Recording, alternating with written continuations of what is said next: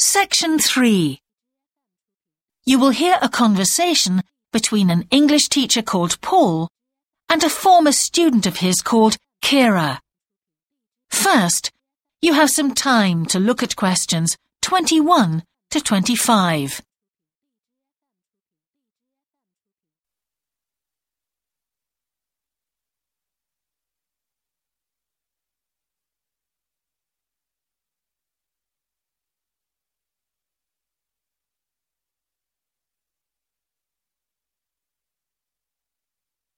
Now listen carefully and answer questions 21 to 25.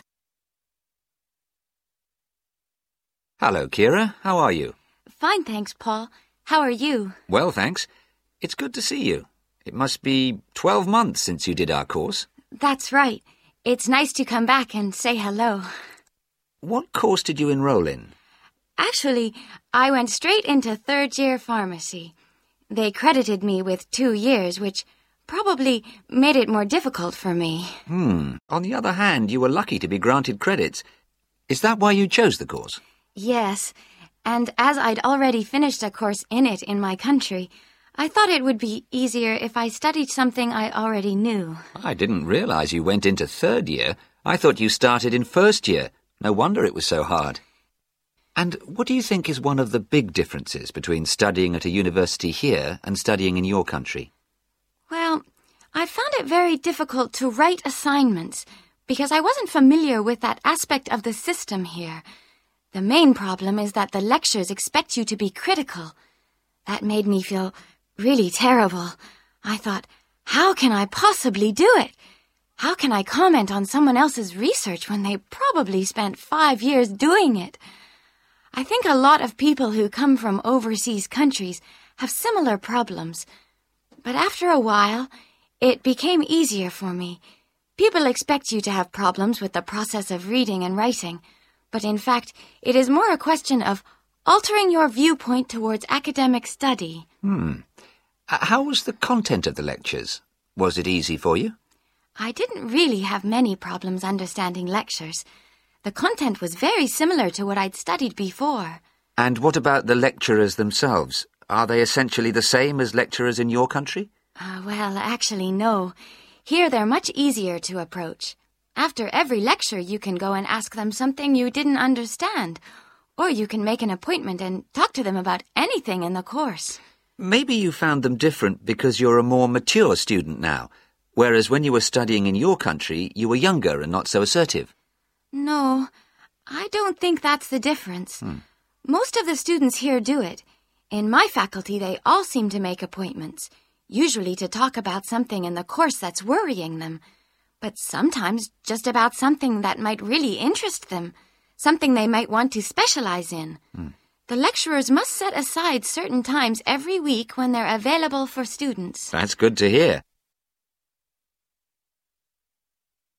Before you hear the rest of the conversation, you have some time to look at questions 26 to 30.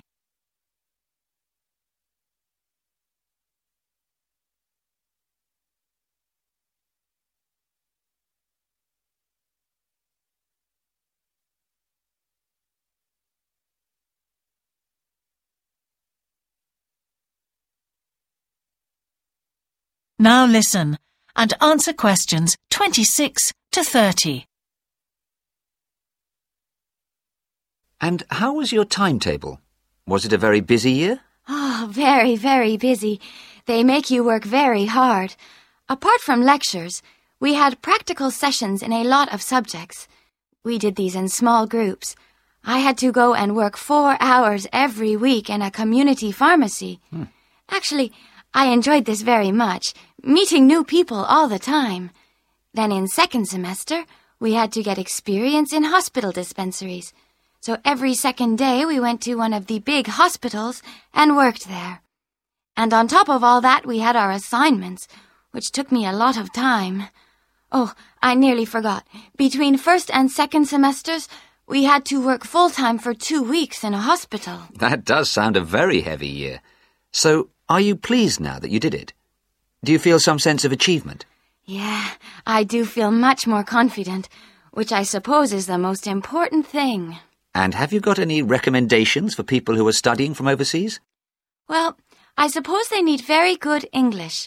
It would be much better if they spent more time learning English before they enter the university, because you can be in big trouble if you don't understand what people are saying and you haven't got time to translate. Hmm. Uh, anything else? Well, as I said before, the biggest problem for me was lack of familiarity with the education system here. It sounds as if it was a real challenge. Congratulations, Kira. Mm, thanks, Paul. That is the end of section three. You now have half a minute to check your answers.